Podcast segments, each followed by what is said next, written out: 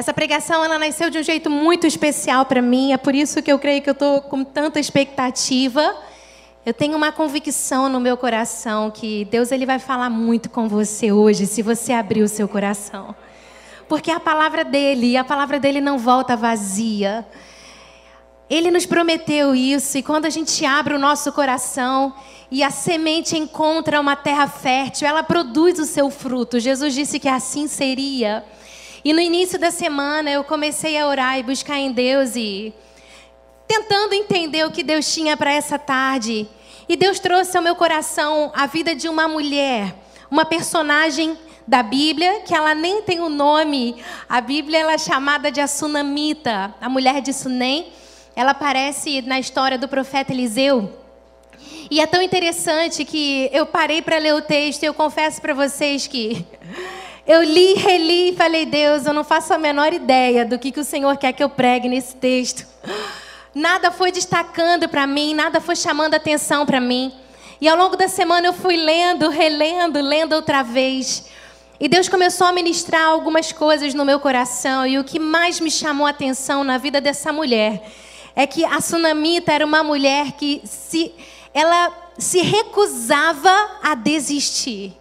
Era uma mulher que nada foi capaz de parar essa mulher. E o título da pregação de hoje é Não pare. Não pare por nada. Eu não sei quais são os desafios que você tem encontrado na sua frente, mas eu sei que todos nós temos desafios. Mas eu quero dizer para você: não pare diante daquilo que Deus tem colocado diante de você. Ontem eu ouvi uma pregação e ele falou algo que me chamou muita atenção. Ele disse: Nós estamos vivendo uma epidemia de desistentes. Muitas pessoas que têm desistido, desistido de promessas, desistido de propósitos, desistido de direções e de caminhos que Deus tem apontado para você. Ele falava na pregação, e eu acho válido lembrar, quando a gente fala de não desistir. A gente não está falando de coisas que te fazem mal, a gente não está falando de coisas que. de relacionamentos abusivos, nada disso. A gente está falando de promessas de Deus no teu coração, de caminhos e direções que Deus aponta para você. E nós estamos diante de uma epidemia, uma geração, a verdade é essa, que é muito pronta a desistir. E a gente tem uma tendência a se cansar. Na sexta-feira foi o aniversário do meu pai. A gente passou um dia do jeito que a gente gosta, um dia em casa, bem simples, curtindo a companhia um do outro, jogando conversa fora e em algum dos momentos a gente estava lembrando da nossa vida nos últimos tempos e meu irmão falou algo que é verdade. Ele disse que os últimos cinco anos foram anos bem difíceis. A gente enfrentou uns desafios pessoais de saúde. Você quem ouve a gente pregar mais tempo já sabe algumas coisas que foram muito difíceis para a gente. Né? A gente teve o adoecimento da minha avó, foi um período muito difícil, doloroso na família. Uma pessoa muito próxima, muito participante do nosso dia, ela, nosso dia a dia. Ela ficou dois anos doente antes de falecer. E quando minha avó faleceu, meu avô adoeceu. Logo depois que a minha avó faleceu, meu avô paterno ficou doente. Foi mais um período muito difícil de hospitais e internações e é, toda aquela pressão que quem já teve alguém muito amado enfermo sabe. E quando meu avô faleceu, o João Gabriel nasceu. E nasceu com a Natália já contou esse testemunho algumas vezes. Se você não viu, tem aí na nosso canal do YouTube, mas com uma má formação rara. E foi um momento de muitos desafios, a gente não sabia. Ele nasceu e no seu primeiro ano de vida, ele passou por diversas cirurgias. Ele fez a última cirurgia no início da pandemia.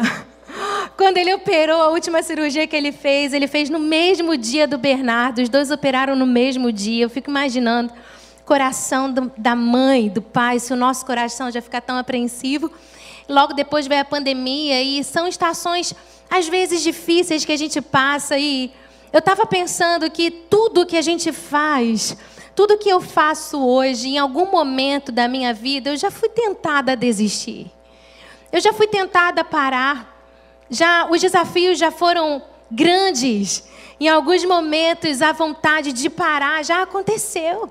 de direções e instruções e promessas e palavras que Deus libera na nossa vida. E a Sunamita, ela me encontrou literalmente essa semana e ela mas como tantas vezes a palavra de Deus assim faz, ela foi como uma injeção de ânimo no meu espírito. E eu oro para que essa fé dessa mulher, ela te encontre também nessa tarde que ela possa levantar os seus sonhos, que ela possa levantar a sua visão, que ela possa trazer a esperança no teu coração, que ela possa trazer de novo o vigor do teu chamado, que você possa ser encorajado por Deus a assumir a posição e o lugar que você nunca deveria ter saído. Que você possa retomar algumas coisas que você nunca deveria ter largado e que você possa largar algumas coisas que já não cabem mais na tua vida, mas que a instrução do Espírito Santo possa estar te orientando em todas as coisas e que a esperança ela se renove no teu coração para que você possa ser encorajado a prosseguir naquilo que Deus tem para você. Você quer quer isso, quer essa esperança de Deus nessa tarde? Eu oro para que isso aconteça. Se você puder acompanhar comigo o texto, é um texto um pouquinho longo, mas tem alguns detalhes interessantes em 2 Reis, no capítulo 4. Eu vou ler a partir do versículo 8. E é interessante como, sem querer, eu tenho passeado muito aqui no livro de Reis.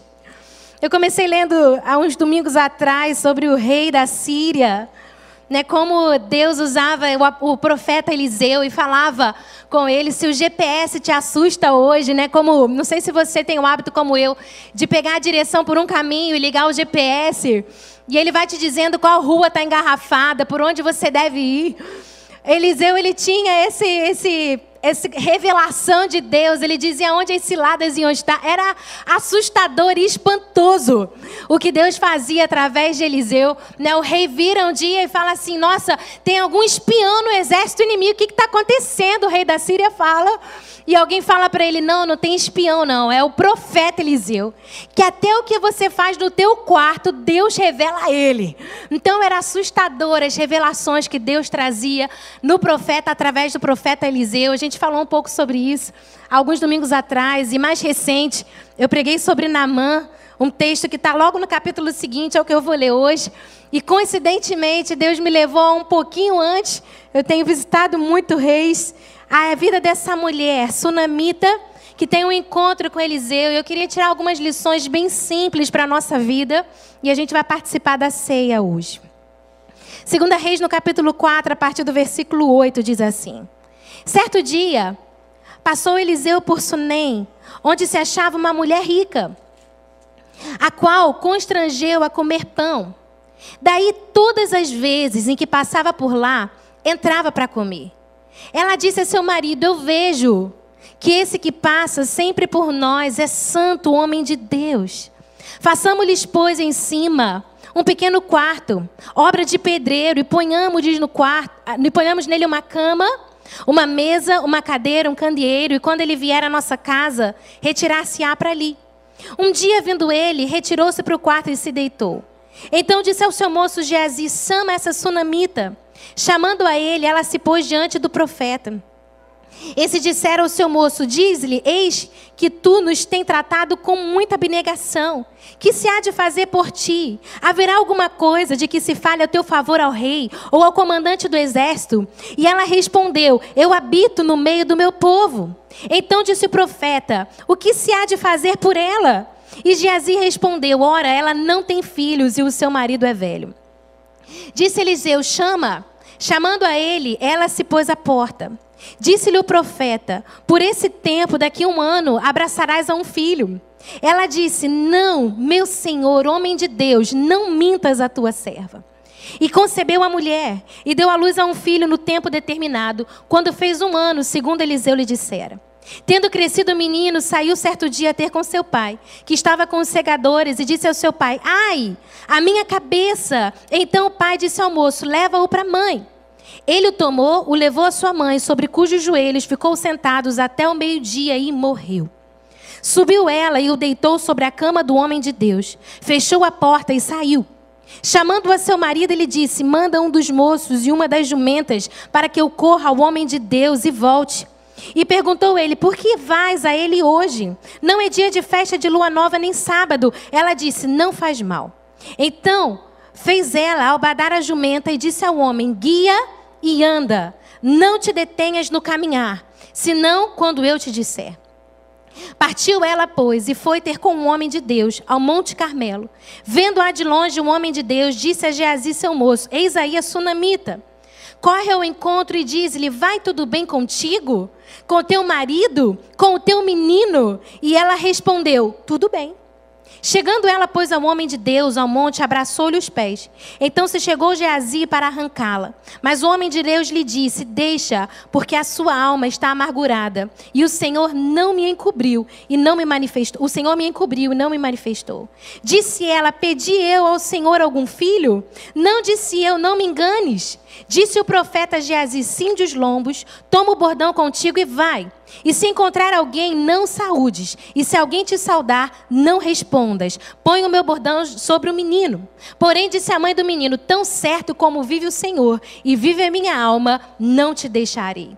Então ele se levantou e a seguiu. Eu vou ler só até aqui para a gente não tomar muito tempo. Mas o profeta vai até a casa daquela mulher e o milagre acontece. O menino ele ressuscita, ele volta à vida. E o texto acaba assim. Mas eu queria focar na vida dessa mulher e algumas lições que eu aprendo com ela, porque a Sunamita era uma mulher notável. E ela era notável porque ela nos serve de inspiração para tantas coisas. E a primeira coisa que me chama atenção na vida dessa mulher é que ela olha para Eliseu e ela tem um interesse sincero de ajudar, sem esperar nada em troca. Me chama a atenção que quando ela conversa com seu marido sobre ele, ela não se refere a ele como um profeta. Ela se refere a ele como homem de Deus. E Eliseu era o grande profeta da época. Ou seja, Eliseu era o tipo de gente que quando você recebe na sua casa, você não deixa embora sem pedir uma oração por você primeiro. Você fala, não, eu estou recebendo na minha casa o grande profeta Eliseu. Deus revela a ele coisas importantes para o reino. Deus tem colocado ele numa posição alta. Se ele está na minha casa, eu vou pedir, ora por mim, ora pelos meus filhos, me dá uma palavra, me dá alguma coisa. Mas aquela mulher, ela não tinha absolutamente menor interesse em nada que Eliseu pudesse fazer por ela. Ela olha para ele e não se refere a ele como um profeta, ela se refere a ele como um homem de Deus. Ela fala: ali vai alguém que anda com Deus, alguém vai ali, ali vai alguém que é amigo de Deus, e eu tenho interesse de fazer algo por ele. E ela faz tão bem feito que Eliseu fala: O que, que eu posso fazer para retribuir? O que, que você faz por mim? E quando Eliseu pergunta a ela, chama ela e fala assim: O que, que eu posso fazer por você? Eliseu não era qualquer pessoa. Era um homem influ influente. Era um homem que andava com Deus, que andava com o rei. Era um homem relevante no seu contexto, na sua época, na sua nação. E ela vira para ele e fala assim: Eu não tenho falta de nada, eu habito no meio do meu povo. Eu anotei até na minha Bíblia, porque essa declaração dela me chamou muita atenção. Quando o profeta pergunta a ela o que lhe falta, ela responde a ele o que ela tem. E eu escrevi na minha Bíblia assim, mais feliz. Eu falei, se eu aprender a responder como essa mulher faz, eu com certeza vou ser mais feliz.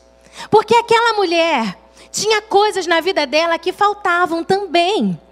Mas ela escolheu olhar para o que ela tinha, ao invés de olhar para aquilo que ela não tinha. Ela diz a ele o que ela tem. Em outras versões, ela, essa mesma frase dela aparece: Eu não tenho falta de nada. Eu não quero nada. Eu só quero te acolher, te alimentar, te receber na minha casa, ter um relacionamento com você, cuidar de você.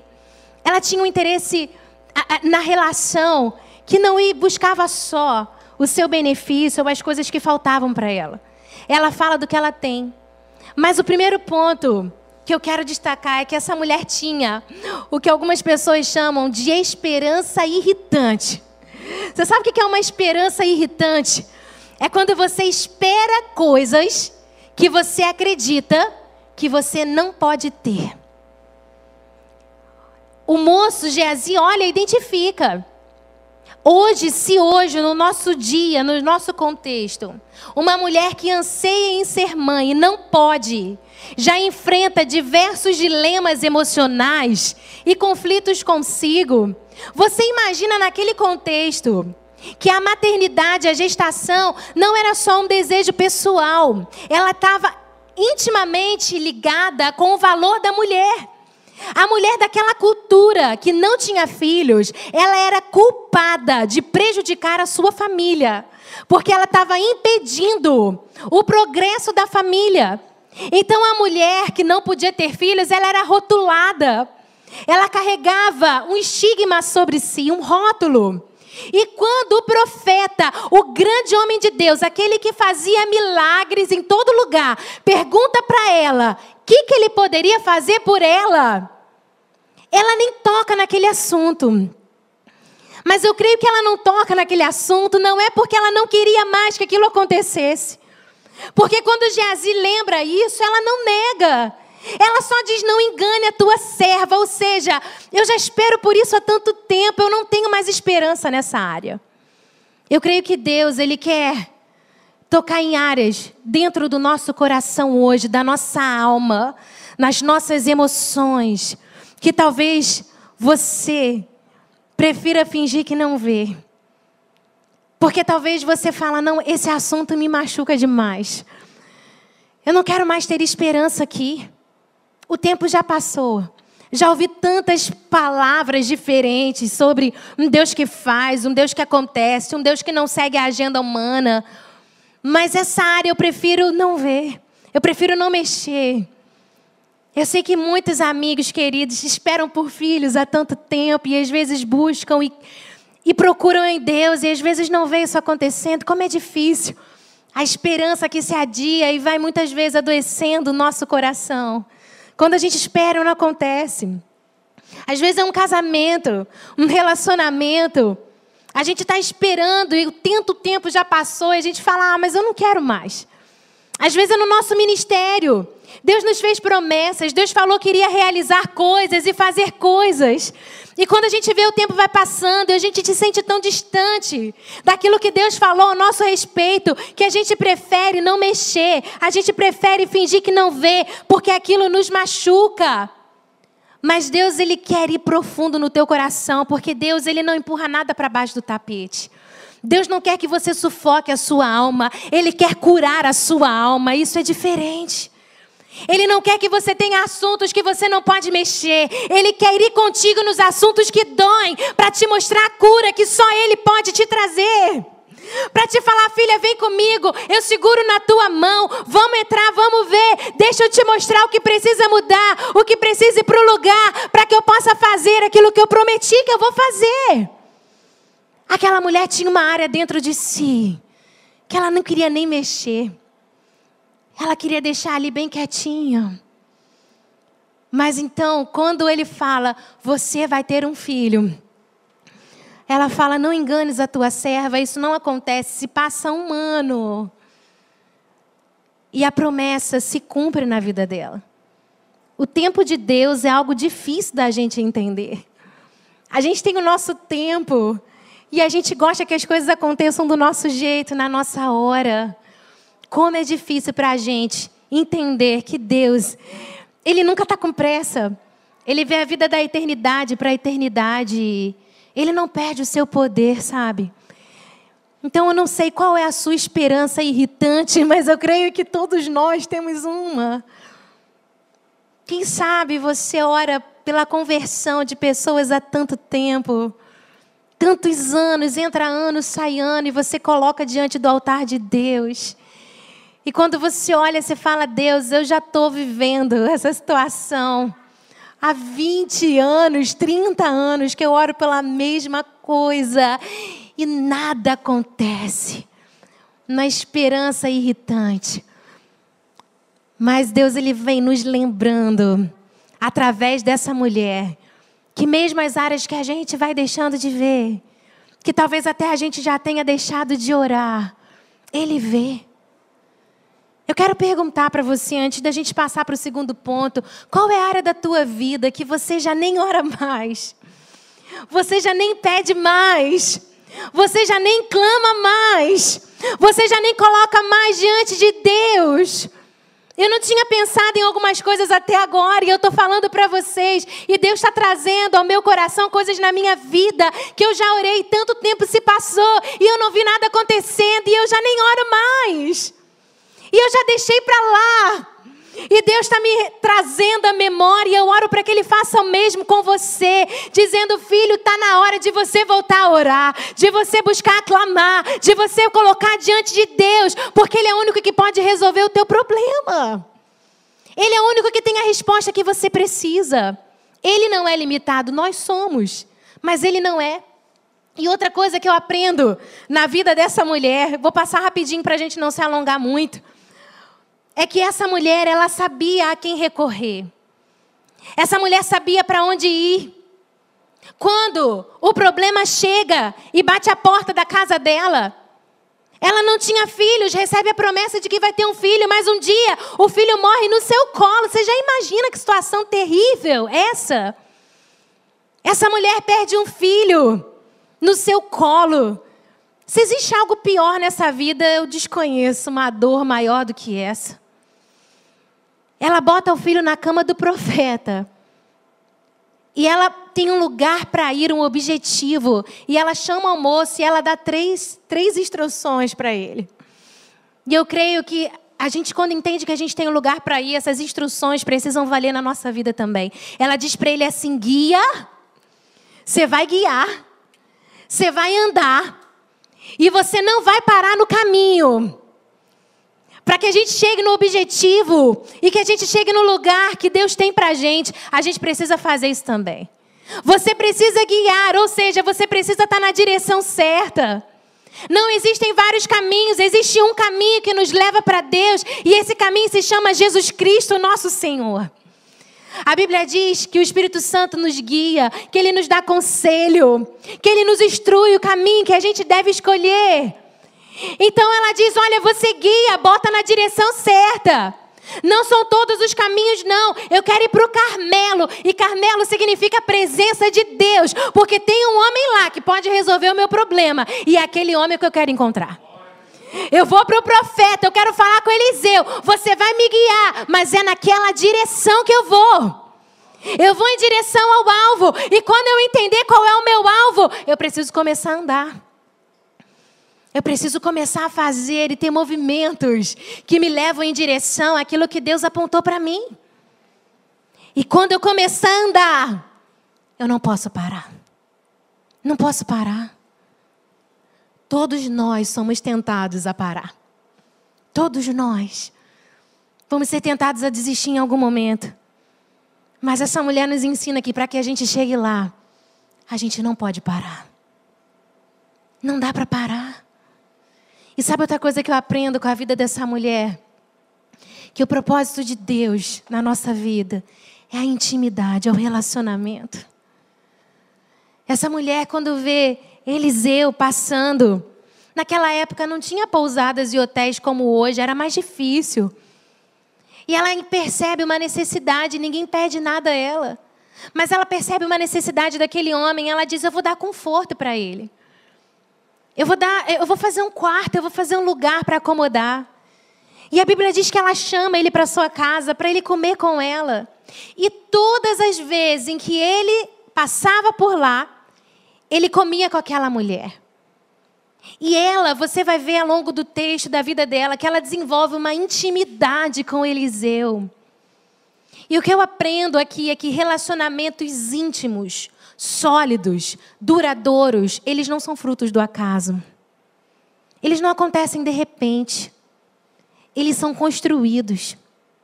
Eles vêm do nosso dia a dia, e isso vale para todas as áreas da nossa vida. Relacionamentos de amizade íntimo, íntimos, eles não são frutos do acaso. É necessário que você tenha convivência para você ser íntimo de alguém. Você não consegue ser íntimo de alguém que você não convive. Para que a gente tenha um relacionamento sólido no nosso casamento, a gente precisa ser íntimo. Ah, mas é óbvio, a gente divide a mesma casa. Não, não é não. Tem muitos casais que estão juntos há muitos anos e não são íntimos, já nem se conhecem mais. Já nem sabe o que está passando no coração do outro. Quais são os seus medos, os seus anseios, as suas inseguranças. Dividir a mesma cama, dormir no mesmo quarto não significa intimidade. Não significa que você conhece o outro. Para que você tenha intimidade com alguém, vai ser necessário que você invista tempo. Vai ser necessário que você olhe no olho. Vai ser necessário que você rompa barreiras dentro de você. Que você coma junto. Que você divida a mesa. Que você compartilhe histórias. Que você perceba a necessidade do outro. Que você esteja atento a elas. A gente está precisando de pessoas altruístas eu estava lendo um estudo que saiu da neurociência recente, achei tão interessante, me chamou a atenção. Algo que saiu recente, eu acho que eles, não sei se eles ainda estão aperfeiçoando, mas eu achei muito interessante. Eu estava vendo que quando você tem uma atitude, a neurociência comprova hoje, de fazer o bem para alguém, mas sem esperar nada em troca, quando você simplesmente tem uma atitude de beneficiar uma pessoa, sem que essa pessoa possa fazer nada por você, ou seja, quando você tem uma atitude altruísta com alguém. A neurociência percebeu que quando você está tomando algum remédio antidepressivo, ansiolítico, você tem os seus neurotransmissores, é como se você liberasse um monte de bolinhas ali, que vai cumprindo uma função que o seu corpo deveria estar tá fazendo. E a neurociência hoje veio comprovar que quando você tem uma atitude altruísta, você libera essas mesmas substâncias no seu cérebro. É como se você tivesse tomando um antidepressivo natural. Olha que coisa sensacional. Quando você tem uma atitude de bondade com alguém, sem esperar nada em troca, você faz bem para você mesmo. A Bíblia ela é fantástica. Ela se completa, nos ensina. Cuidar de pessoas é uma forma de você amar a Deus. Amar pessoas é uma forma de você amar a Deus. E essa mulher, ela começa a desenvolver um relacionamento íntimo com Eliseu. A gente precisa de relacionamentos íntimos na nossa vida. Pessoas que vão nos apontar o caminho, a direção para Deus. A Bíblia diz que ela notou, vendo a necessidade vendo Eliseu, está no versículo 9. Ela disse para o seu marido, vendo que ele passa, ela notou. O que, que você tem notado na sua vida? O que, que tem ganhado ênfase para você? Quais têm sido as suas percepções? O que, que tem ganhado espaço na sua mente? Se aquela mulher ficasse pensando só no filho que ela não tinha, ela teria se tornado amarga. Se ela focasse só nas suas próprias necessidades, ela não seria capaz de perceber a necessidade do outro. E ela nem sabia que beneficiando Eliseu, ela estaria abrindo a porta para o milagre acontecer dentro da casa dela. Ela não sabia. Ela não sabia. Deus tem uns caminhos que a gente não sabe. Mas tem um, princípios que Deus nos aponta. Ele diz: é dando que se recebe. Mais bem-aventurado é dar do que receber. Quem que gosta de receber atenção e carinho? Eu sou a primeira a levantar a mão. Eu gosto. Quantas vezes eu já não fui encontrada por pessoas que tiraram tempo só para me mandar uma mensagem? Para dizer: olha, estou pensando em você, estou orando por você, quero saber de você. Eu não sei você, mas isso me faz muito bem. Como é gostoso. Um dia eu acordei uma mensagem tão simples. Uma pessoa lá do Rio de uma outra igreja, a gente se encontrou em alguns eventos e ela mandou só uma frase para mim: Eu estou orando por você. Deus trouxe você ao meu coração nessa noite. Eu me senti tão cuidada por Deus. Deus despertando alguém para orar por mim. Uau, eu me senti abraçada. Sabe o que eu aprendi? Que se eu gosto de fazer isso, eu posso ser essa pessoa na vida de alguém também. Eu posso parar e falar, Deus, quem está precisando hoje de uma mensagem? Quem está precisando saber que Deus está pensando nela e está lembrando a ela isso através de mim? Quem está precisando ouvir, ei, eu estou aqui pensando em você. Quem que o Senhor quer tocar através de algo que eu tenho para dar? Sabe o que eu quero desafiar você? Quando você acordar sentindo falta de algo, Dê esse algo para alguém. Faça por alguém aquilo que você gostaria que fizessem por você. Você vai ver como que realmente melhor é dar do que receber. Porque não tem jeito, aquilo volta para você com algo que só Deus pode fazer. Ele te preenche. Essa mulher tem uma atitude completamente desinteressada. Ela estava achando que estava fazendo algo por alguém. Ela mudou a estrutura da sua casa para receber Eliseu. Ela, a, a, Bíblia diz que foi uma obra de pedreiro. Se alguém já fez obra em casa, sabe que o resultado é até bacana, mas eu não sei você, mas fazer obra é muito chato.